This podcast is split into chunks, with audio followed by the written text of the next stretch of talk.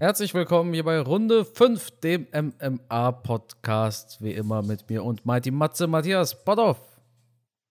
Freut mich, dass ihr wieder mal am Start seid. Und ja, Carsten, zu dir brauche ich ja nichts mehr zu sagen. Es ist mir wie immer eine Ehre, eine Freude, ein Vergnügen, wöchentlich mit dir zu sprechen. Und auch heute ist es wieder so. Ehre ist tatsächlich ein gutes Stichwort. Also mir ist das natürlich auch immer eine Freude, aber Ehre ist ein gutes Stichwort. Ehrentreffer war der Begriff. Ja. Wurde mir, damals beim ja, Fußball, genau. Mann, Mann, Mann, Ehrentreffer, ey. Danke an alle, die uns äh, den Begriff geschrieben haben. Ich, ich konnte unruhig schlafen, bis die erste Nachricht kam. Ich sag's euch. Da stand man echt auf dem Schlauch. Ja, Matthias, wir haben uns heute hier versammelt, um über Sean Strickland im Main Event zu sprechen. Denn wir haben nach einem Monat endlich wieder UFC und endlich steht Sean Strickland im Main Event der kommenden UFC Fight Night. Aber mal Spaß beiseite. Ist natürlich schade, dass Kevin Gastelum ausgefallen ist, aber ich finde, mit Sean Strickland haben sie einen echt guten Ersatz eingefangen. Ohne Scheiß. Ja, ich meine, nach vier Wochen freut man sich selbst auf eine Fightcard, wo man ca. 75 Prozent der Kämpfer nicht kennt, beziehungsweise nicht sofort auf dem Schirm hat. Aber ich bin trotzdem froh, dass am Wochenende die Kämpfe wieder starten. Ich habe es vermisst. Man merkt also doch diese Sucht, die man hat ähm, nach Blutschweiß, Tränen und was auch immer. Ja, mega. Und John Strickland, was soll man zu dem Typen sagen? Der polarisiert natürlich. Aber er ist ein Typ. Er ist ein Typ und wie würde man in den Worten von Oliver Kahn sagen, äh, wir brauchen Eier, der hat Eier. Also wirklich einer, der keinem aus dem Wege geht, der jeden kämpft, der Niederlagen auch gut wegsteckt. Der ist ja heftig K.O. gegangen gegen Pereira, aber das hat den nicht gejuckt. Der hat gesagt, es ist scheiße gelaufen, ich würde es das nächste Mal genauso machen. Hm. Die Aussage kann man jetzt bewerten, wie man möchte. Aber er ist auf alle Fälle jemand, der, der Spaß macht, der eigentlich schon abliefert. Wobei sein Kampfstil hat man beim letzten Mal schon ein bisschen kritisiert. Er, er kämpft so in einem Tempo durch. Und das hat mein Trainer, wenn ich früher gekämpft habe, immer bemängelt. Er hat immer gesagt, wir brauchen Tempowechsel. Du darfst nicht die komplette Runde in einem Tempo durcharbeiten. Der Gegner kann nicht zu leicht ausrechnen. Du musst zwischendurch mal das Tempo rausnehmen und bam, dann explodieren, dann Druck machen, dann wieder schnell arbeiten, Überraschungseffekte sorgen. Das hat man halt so bei John Strickland nicht allzu häufig. Und was man bei ihm auch vermisst, ist so ein gewisser Fight-IQ. Hört sich jetzt böse an, aber man hat immer das Gefühl, wenn er kämpft, er will mit dem Kopf durch die Wand. Er nimmt halt extrem viele Treffer, vernachlässigt auch schon mal seine Deckung. Und obwohl er ja auch ein gutes Ringen haben soll, ein gutes Ground Game, setzt er das dann nur selten ein. Das heißt, er bringt auch keine Wechsel im Kampfstil rein, sondern er boxt halt seinen Stiefel durch. Und ob er damit immer am besten beraten ist, das ist halt die Frage. Aber auf alle Fälle sind wir happy, dass er, dass er uns äh, mit diesem Kampf belustigen wird. Er meinte ja, er hat Angst gehabt gegen Cannonier. Ich glaube, das hattest du gerade erwähnt. Ne? Er hat Angst gehabt gegen Cannonier wegen dem Pereira-Knockout. Er hat bisher mit Angst gekämpft, hat er gesagt. Durchaus möglich. Also, wenn du so hart K.O. gehst, das, das ist natürlich erstmal in dir drin. Und bei der Psyche eines Kämpfers gibt es keinen An-Aus-Knopf. Natürlich, wenn man außen sitzt vorm Fernseher ne, oder auf dem Sofa sich da sein, äh, sein Milchshake schmecken lässt, Proteinshake, du machst ja Werbung für ESN, ich für Rühl 24, ähm, Spaß beiseite. Aber zu Hause auf dem Sofa denkt man sich, ja, warum macht er jetzt nicht das, warum macht er jetzt nicht dies? Aber wenn ihr diese Blockade im Kopf, Kopf drin habt, dass ihr einmal so K.O. gegangen seid, ihr kriegt das nicht weg. Es gibt dafür keinen Schalter. Den findet ihr nicht. Ähm, vergleichbar ist es ungefähr so, wenn ich zum Blutabnehmen gehe. Gehe ich zum Blutabnehmen, ich weiß, das tut nicht weh, ja, ich, ich, ich weiß, da passiert nichts. Und trotzdem, ähm, wenn ich das sehe, wie die Nadel da reinsticht, das Blut da läuft, kriege ich sofort einen Blackout. Da muss ich aufpassen, dass ich nicht in Ohnmacht falle. Ja. Ne, du hast nicht diesen Schalter, wo du einfach sagen kannst, nee, ich will das jetzt nicht. Naja. Das ist einfach irgendwie in dir drin. Ne? Unterbewusst, ja, ja. Unterbewusst. Und ähnlich ist es wahrscheinlich auch bei so einer Knockout-Situation. Unterbewusst schaffst du es dann nicht mehr, dein volles Potenzial abzurufen. Du brauchst dann wahrscheinlich erstmal ein, zwei Kämpfe, um dann wieder reinzukommen. Andere Kämpfer wiederum, die können das offensichtlich. Die können das komplett ausblenden. Wahrscheinlich wie bei mir beim Blutabnehmen. Der nächste geht hin und sagt, juckt mich doch nicht, ne? macht mir gar nichts. Es ist in der Psyche drin. Ich kann es gut nachvollziehen, wenn ein Kämpfer sagt, ich war noch ein bisschen gehemmt, ich muss diese Blockade erstmal lösen. Und während wir Kämpfer haben, die das sehr gut verarbeiten, gibt es natürlich auch Kämpfer, die schaffen das nie wieder. Wenn die einmal richtig K.O. gegangen sind, dann ist es mehr oder weniger für die das Karriereende. Ja, das ist eine schwierige Situation, in der sich Strickland befindet. Fakt ist aber, er rettet damit durchaus das Main Event. Schade für Kelvin Gastelum, bei dem weiß ich ehrlich gesagt nicht, wie es weitergeht. Nasruddin Imavov, der ist aber auch nicht ganz ohne, ne? Muss man, darf man sich nicht blenden lassen, weil da steht, er ist, er ist ein Kämpfer aus Frankreich. Der Typ ist in Dagestan tatsächlich geboren, hat einige richtig gute Siege, zuletzt gegen Joaquin Buckley bei der UFC Fight Night in Paris. Ich bin ehrlich, ich kann mich gar nicht mehr so gut an den Kampf erinnern. Also ich war damals ja vor Ort. Ich weiß noch, dass Buckley mit einem ganz berühmten Lied über Paris von Kanye West und Jay-Z eingelaufen ist. Ich weiß, dass Buckley sich ein bisschen geärgert hat während diesem Fight. Ich kann mich aber nicht mehr wirklich an den letzten Kampf von, von Imavov erinnern. Er hat einen richtig guten Sieg gegen Edmund Shabazian. Er hat sich durchaus bewiesen in der UFC. Ich denke aber auch, er hat noch nie jemanden mit dem Kaliber von Sean Strickland gehabt. Ich meine, klar, die letzten zwei Niederlagen waren, waren blöd, sage ich mal. Vor allem so eine Split-Decision-Niederlage, die er jetzt zuletzt hatte gegen Cannonier im letzten UFC-Event. Der hat aber auch gegen Jack Hermansson gewonnen oder gegen Christoph Jotko. Das ist kein schlechter. Hatte 2017 sogar gegen Usman gekämpft, hat aber eine Decision verloren. Also Strickland ist schon richtig lange dabei und ich denke, man unterschätzt ihn gerne, weil man ihn vielleicht nicht mag oder sowas. Aber ich denke, eigentlich sollte Strickland diesen Fight mit seiner Routine, die er drauf hat, ja machen. Ich meine, klar, Strickland ist halt ein sehr routinierter Kämpfer. Also er, er kämpft auch so, als ob er diese Routine einfach abspielt. Ne? Das hatten wir auch bei der letzten Episode, bei der es um ein UFC-Event ging, Strickland kämpft so, als ob er gerade im Training ist. Aber ich denke, dass Strickland, er hat diese Probleme ja angesprochen in einem Interview, dass er zu viel jabbt, dass er immer nur das Gleiche macht. Er hat es angesprochen, ihm ist es bewusst und ich hoffe, dass wir einen Sean Strickland sehen, dem die Probleme bewusst sind und er auch bewusst versucht, etwas zu ändern. Dann sollte er, denke ich, diesen Sieg hinkriegen. Für Nasruddin Imavov ist das natürlich eine wahnsinnige Möglichkeit, sich hier auf einer Weltbühne zu präsentieren, sage ich mal. Einzige UFC-Niederlage war 2021 gegen Phil Horst. Das war eine Majority Decision. Majority Decisions sehen wir tatsächlich auch ganz selten.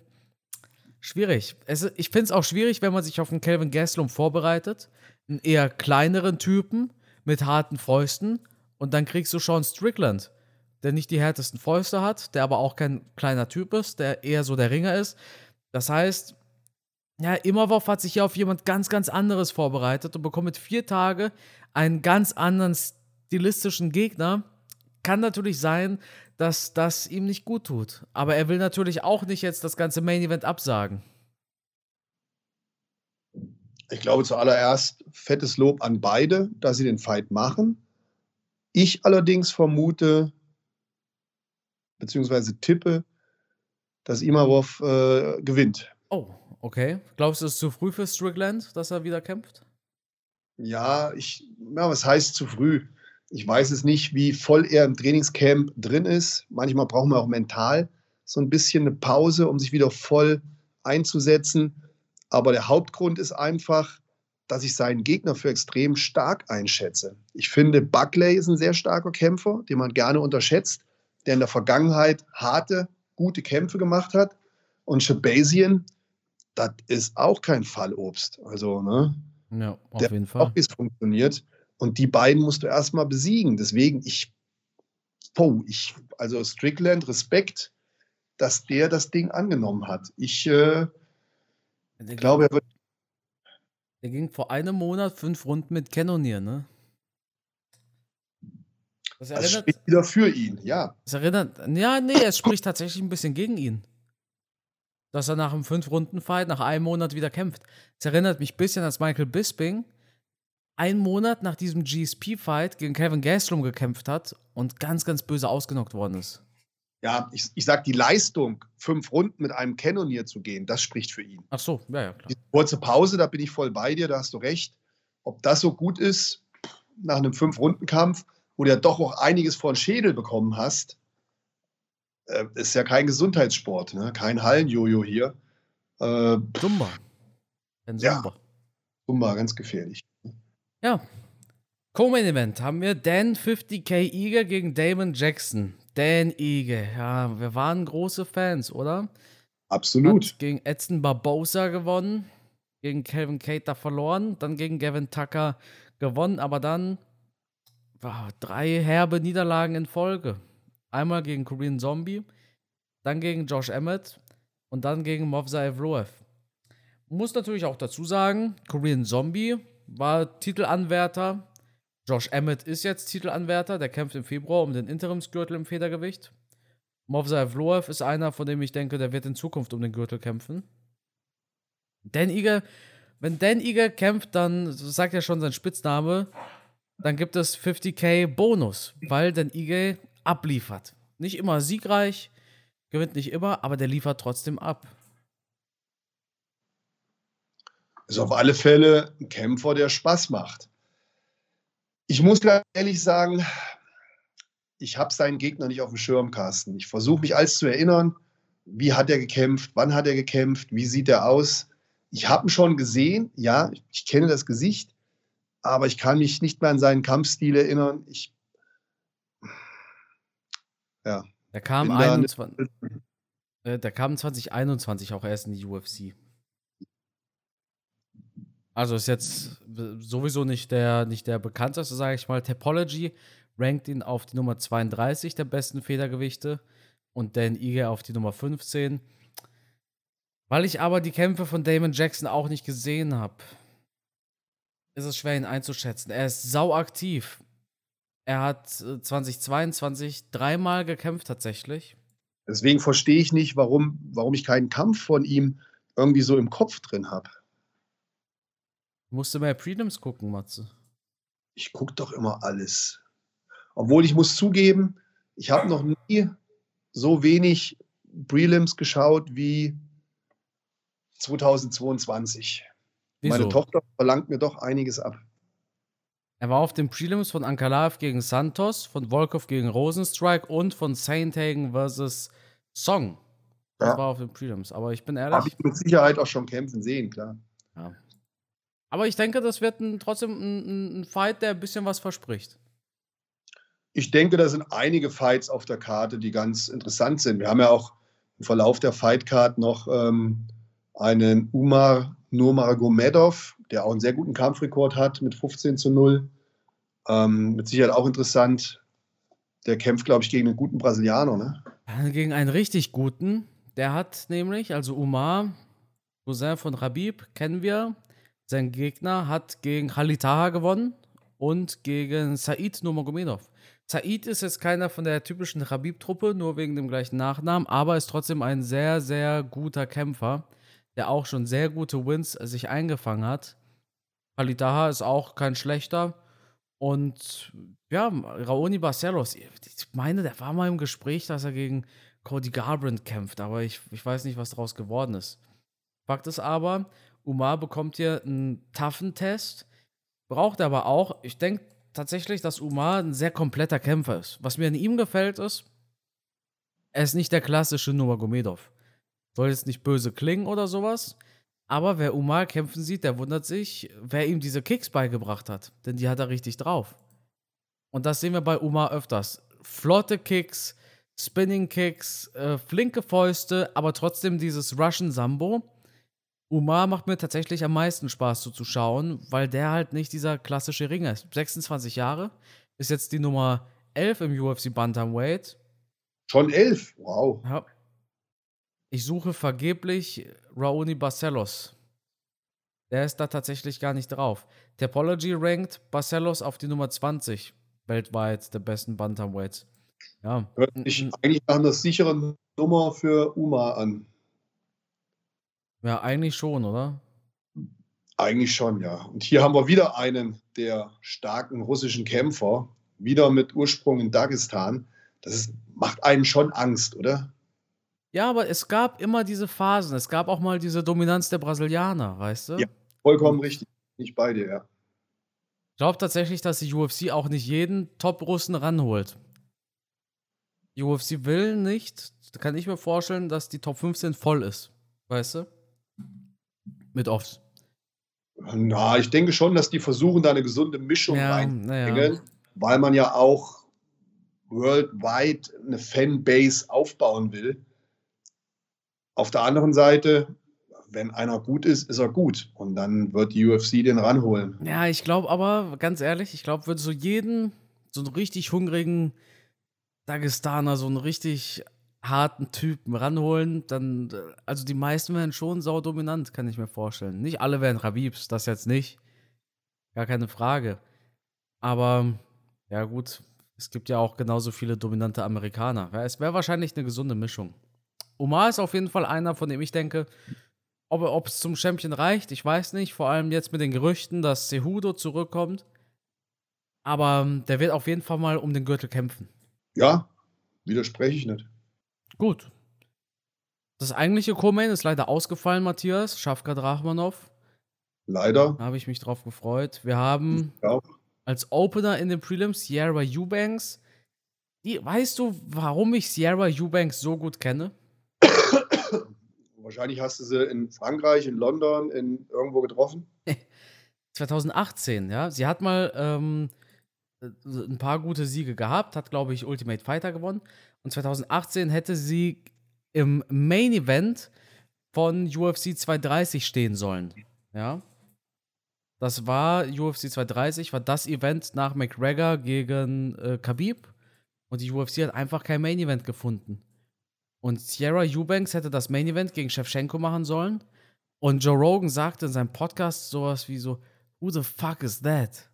Ja. Wer, wer, wer soll das denn sein? Und die ist dann scheinbar ziemlich ausgerastet auf Twitter und hat Joe Rogan beleidigt. Fakt ist, es gab nicht den Fight gegen Shevchenko. Sie bekam auch keinen Fight mehr gegen Shevchenko. Aber ein- einfach wegen dieser absurden Geschichte, Sierra Eubanks und Joe Rogan, habe ich sie noch im Kopf. Ja, eigentlich, eigentlich keine schlechte Fight Night. Die UFC konkurriert am Wochenende mit der NFL. American Football Fans von euch werden wissen, die Playoffs starten. ja, dauert nicht mehr lange bis zum Super Bowl. Genau. Und ja, ganz ehrlich, wenn die UFC mit American Football konkurriert, vor allem wenn die Playoffs starten, dann brauchen sie hier keinen McGregor auf die Fightcard setzen, weil sie wissen, sie werden eh nicht geguckt. Auf, auf ganz gut Deutsch. Weißt du, was ich meine? Ja, ja, klar. Aber wir haben bald wieder ein UFC Pay-Per-View, ne? Danach. Ey, da freue ich mich schon. Ich weiß, Matthias, ich weiß aber nicht, ob mein, mein Herz das aushält, wenn Glover da verliert. Ohne Scheiß. Ich werde da mit dir leiden. Ja. Ja. Oldie but Goldie. Ja, wird, wird cool. Vor allem mal wieder eine Veranstaltung in Brasilien. Hat man schon länger nicht mehr, oder? Main, Main Card, äh, Pay-Per-View in, Ja. in Brasilien. Länger her, ne? Ähm, und ein Pay-Per-View, der nicht von Amanda Nunes angeführt wird. ist eigentlich der Wahnsinn. Sonst hatten wir immer die brasilianischen Pay-Per-Views von Nunes.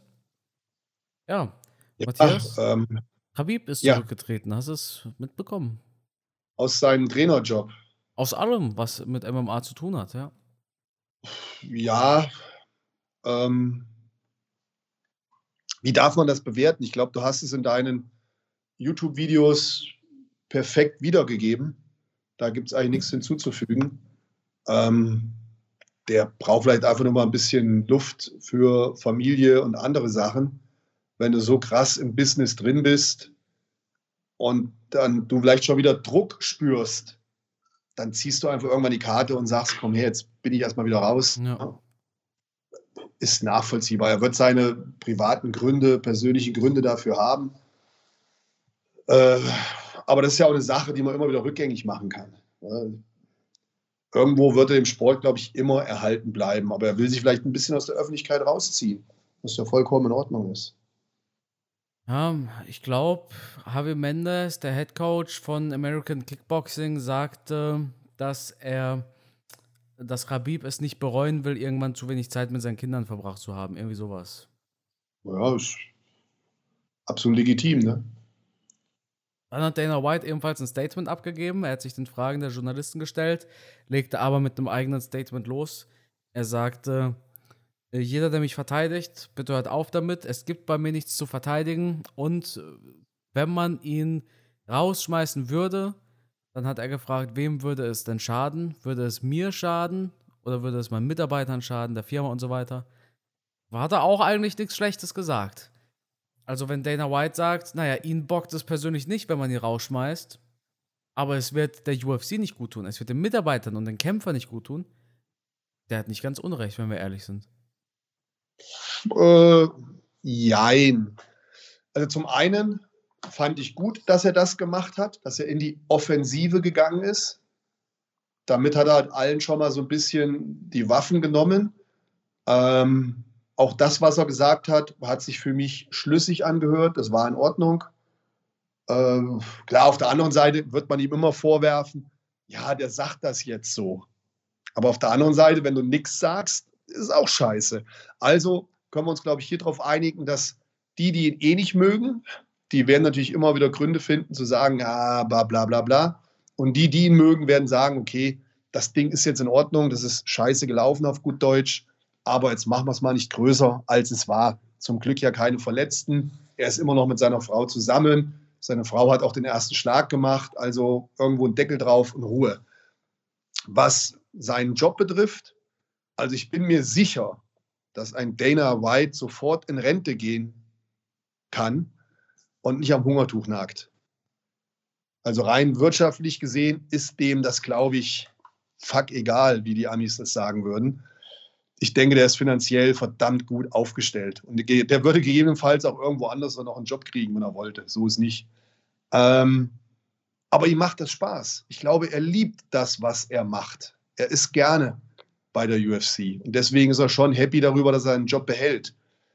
Und um das mit den Worten von John Rambo zu sagen, jeder ist entbehrlich. Das heißt, auch wenn ein Dana White irgendwann die UFC verlassen sollte, wird man einen Ersatz finden. Und dann werden auch wieder alle sagen zu dem Ersatz, wer immer das dann sein wird, ja, der ist schlecht und mit Dana White, das war viel besser und hin und her. Und die Hater von Dana White werden sagen, zum Glück, endlich ist der weg, jetzt läuft es viel besser.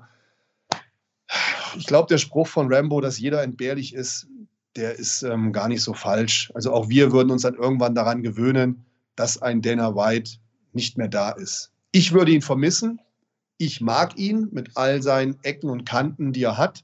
Ich höre ihm gerne zu. Ähm, ich finde, er hat über die Jahre hinweg auch einen guten Job gemacht. Und das, was passiert, ich persönlich kann ihm das verzeihen. Ja, also ich denke, es war nicht, also bewertet haben wir die Situation ja schon, aber deshalb, ja, nee, brauche ich auch nicht meine Meinung wiederholen. Die kennt man ja mittlerweile. Gut, Matthias. Ja, aber dass das falsch war, ist ja außer Frage. Da, ja, da gibt es ja eine Meinung, oder? Ja, bei den meisten. es gibt immer ein paar, es gibt immer ein paar Ausnahmen. Ja, Matthias, jetzt haben wir eigentlich. Jetzt haben wir halt wieder so eine 20-Minuten-Episode. Aber ich denke, wir haben alles besprochen, was passiert ist seit dem letzten Mal, oder? Absolut, viel mehr viel mehr gibt es dem nicht hinzuzufügen. Und wir vermeiden es ja, über den täglichen Klatsch und Tratsch zu reden. Es kommen jeden Tag neue Nachrichten rein. Der fordert den, der beleidigt den, der will mit dem kämpfen, der will mit. Aber das, das mich langweilt das fast schon. Das ist natürlich für dich, für dich gut als YouTuber, der jeden Tag ein Video rausbringt, ein qualitativ hochwertiges Video jeden Tag rausbringt. Der braucht natürlich diese Action in der Szene, diese Auseinandersetzung. Aber das sind halt alles Sachen, die sind so schnell vergänglich. Das ist heute gesagt und nächste Woche ist schon wieder vorbei. Ähm, deswegen ist es wohl wirklich sinnvoll, dann hier im Podcast auch auf die wirklich interessanten, kampfspezifischen Sachen einzugehen und nicht zu sehr auf Klatsch und Tratsch, oder? Absolut. Ich denke, es sind auch andere Zielgruppen auf. Ist ja doch einfach zu viel. Wo willst du da anfangen? Wo willst du da aufhören? Ja, es bringt halt nichts über Gerüchte zu sprechen. Ja, Also Sean was, was schon, wa- ist der äh, Sterling ist verletzt, der hat. Äh, ja, Ja. gut, da glaube ich schon dran, bin ich ehrlich. Wenn? Sterling, äh, wenn Sterling sagt, er kann nicht, natürlich. und komm ich O'Malley, schlägt vor, dass er gegen ähm, Cejudo kämpft, warum nicht? Was spricht dagegen, weißt du? Ja, ja, das ist, das ist alles legitim, bin ich voll bei dir. Natürlich glaube ich denen das auch, was die erzählen. Aber ich glaube, es ist nicht so sinnvoll, jetzt im Podcast darüber zu sprechen, wenn es noch nicht in trockenen Tüchern ist. Das kann sich ja übermorgen schon wieder ändern. Ja. Deshalb Das ist so ein schnelllebiges Geschäft. Es ist halt ganz schwierig zu sagen, ja, willst du da jetzt über wirklich so kleine Nachrichten? Und logisch würden wir gerne Sean O'Malley gegen Cejudo sehen. Also, ne? genauso aber auch Sterling gegen O'Malley oder gegen Cejudo. Das ist eine Dreierkonstellation, die auf alle Fälle wahnsinnig spannend ist, wo ich mich drauf freue. Nur ich bin es dann irgendwann leid. Ich, ich will halt dann jetzt, ne, trockene Tücher, Datum, Bums, jetzt lass es Fakten, knallen. du willst Fakten, Matthias. Genau, genau, du sagst es. Deshalb würde ich sagen, warten wir auf nächste Woche ab, wenn wir Fakten dazu haben, ob Sean Strickland gewinnen konnte oder nicht. Matze, ich danke dir für deine Zeit und das Schlusswort, das gehört natürlich dir. Ja, mein geliebtes Schlusswort. Mir fällt gerade nichts Spezielles ein. Ähm, ich hoffe, auch wenn die Folge kurz war, konntet ihr euch dafür begeistern und habt euch gut unterhalten gefühlt. Wir hören uns dann wieder nächste Woche. Ich freue mich drauf. Da gibt es dann auch ein bisschen mehr zu erzählen, weil dann am 21. Januar haben wir ja UFC 283 in Rio de Janeiro. Warst du schon mal in Rio? Nee, hast du mal die Flugpreise geguckt? Wer Ich hat, war denn, schon wer hat denn Geld? Ja, Rio. du bist ja auch reich, Matthias. Ja, ich bin, ich bin reich, weil ich glücklich bin. Eine tolle Familie habe, eine Frau, die mich liebt, eine Tochter, die mich äh, jeden Tag, jede Minute begeistert. Das ist wahrer Reichtum, Carsten. Ja, aber ja, Matze, ich bin ehrlich, ich habe eine glückliche Frau, aber die Airline lehnt äh, es trotzdem ab. Ach so, du Sie meinst. sagen, ich muss, äh, ich muss Geld zahlen, sagen sie. Äh, ähm, ja, nee, ich tatsächlich war mehrfach in Rio. Ist eine Wahnsinnsstadt. Ist auch äh, ja, einer der, der tollsten, beeindruckendsten Städte, die ich je besucht habe. Gut, ich war jetzt nicht in jeder Stadt weltweit, aber ich war schon in vielen Städten. Aber Rio ist so ein Ding, wo ich war, wo ich mir dachte, wow, echt wow. Rio zu erleben mit der Kultur, mit dem Land, mit dem Strand, ähm, natürlich auch mit der Kampfsportszene dort. Äh, ja, waren spektakuläre Reisen, war echt geil. Gut. Ja, das zum Schlusswort. Ähm, ich wünsche euch eine schöne Woche, bleibt gesund und ich freue mich drauf, wenn ihr natürlich nächste Woche wieder einschaltet hier beim besten deutschen MMA-Podcast.